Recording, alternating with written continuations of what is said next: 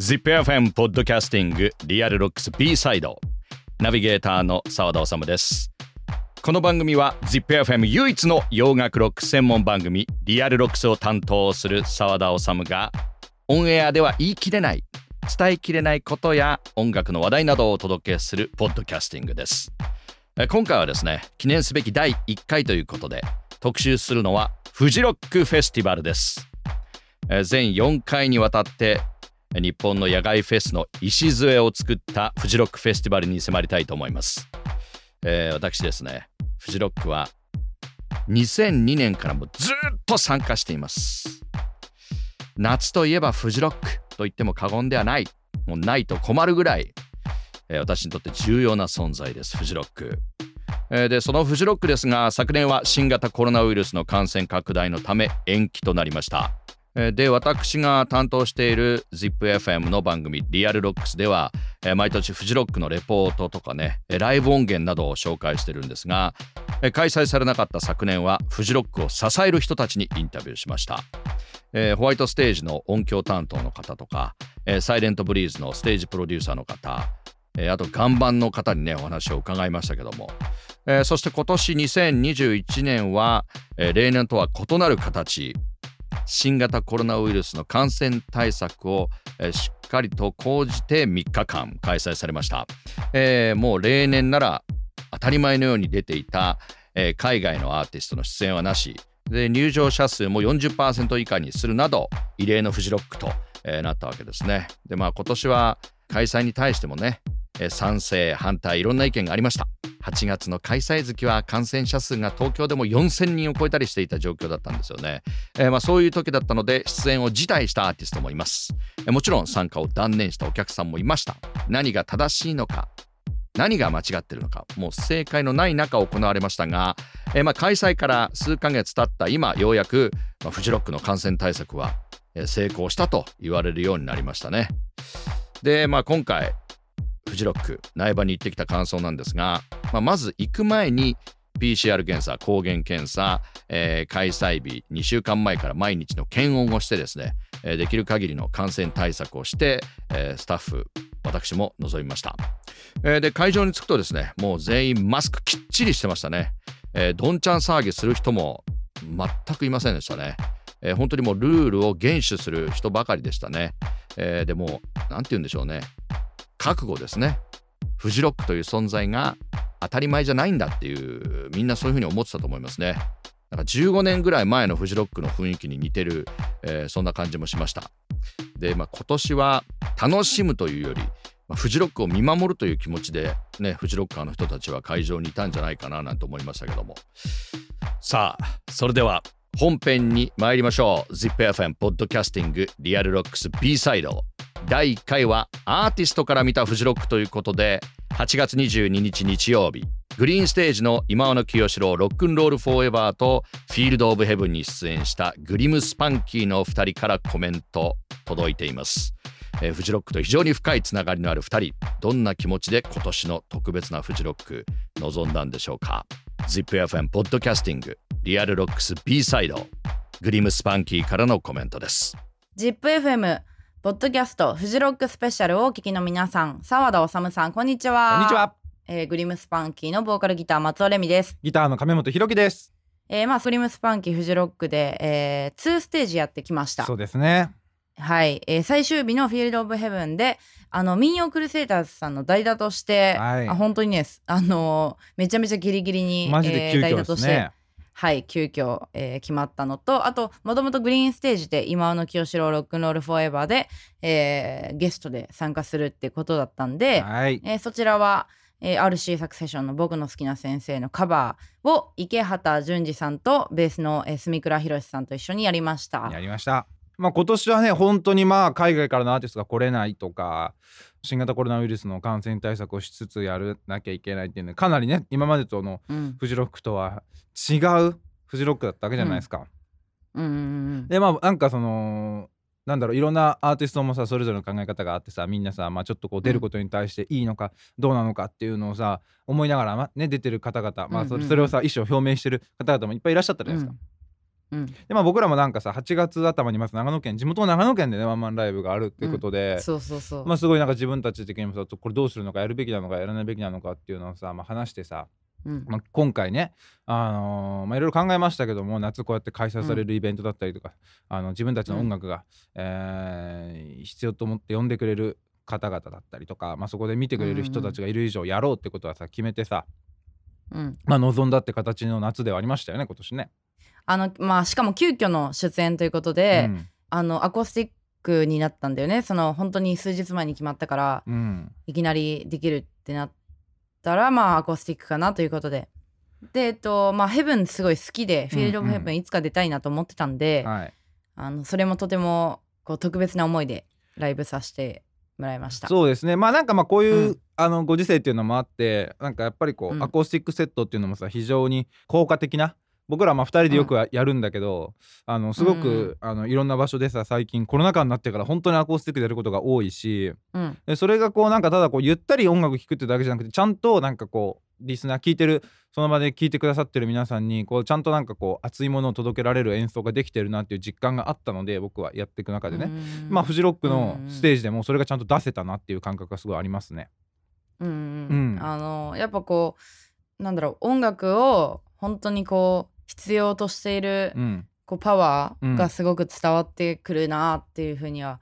思って、うん、この前のライブでね、うん、あのそれは配信で見てくださってる方も同様、あの同じく音楽ってさなくても生きていけるけどさ、やっぱこうないと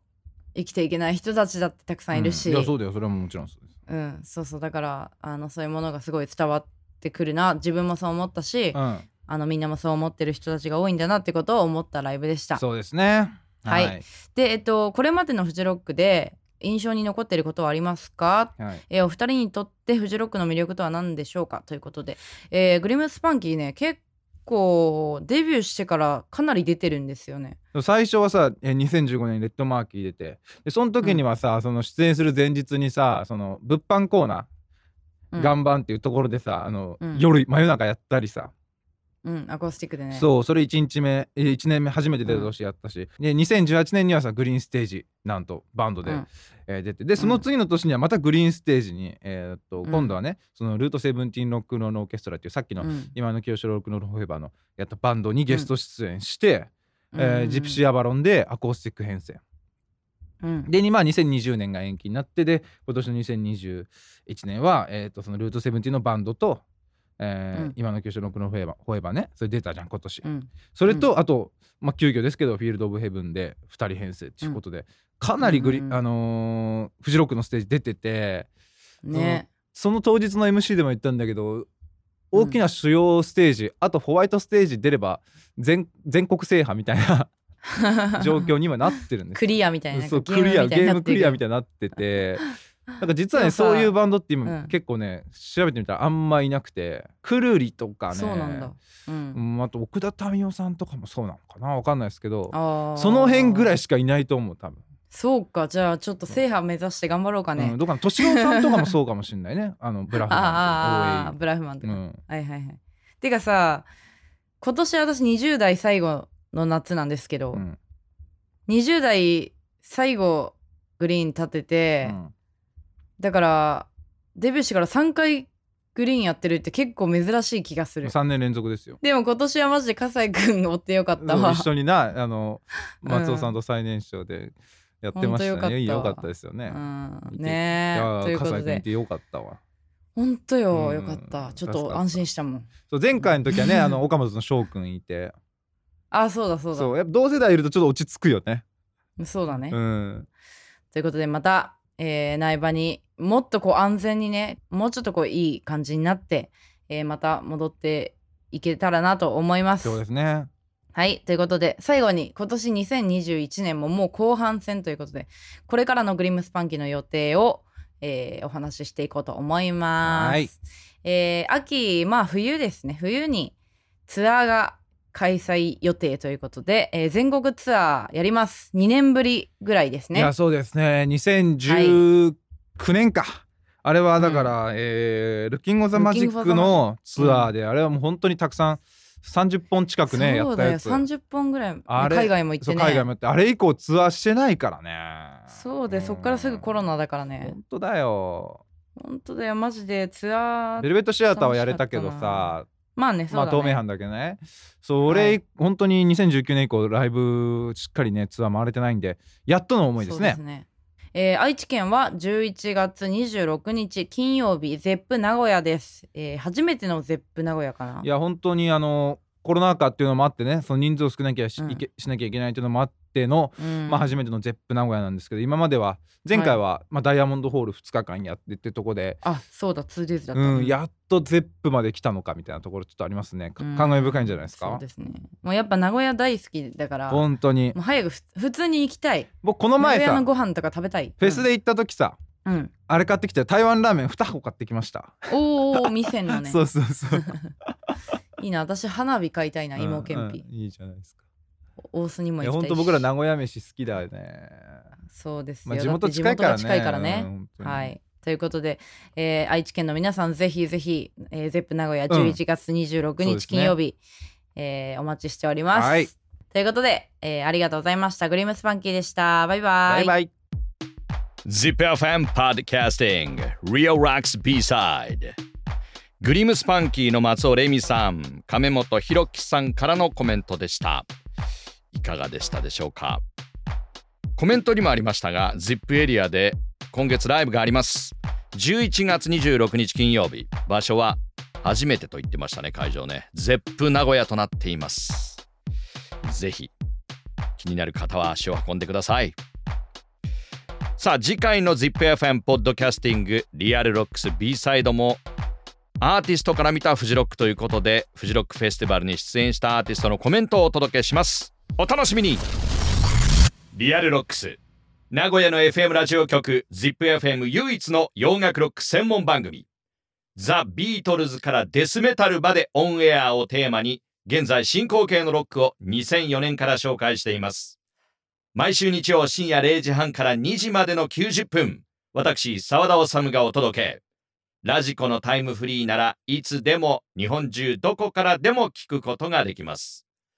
詳しくは ZIPFM ウェブサイトまたは REAL ROCKS の番組ツイッターをチェックチェックチェック！ZIPFM ポッドキャスティングリアルロックス B サイドお聞きいただきありがとうございました。ここでプレゼントのお知らせです。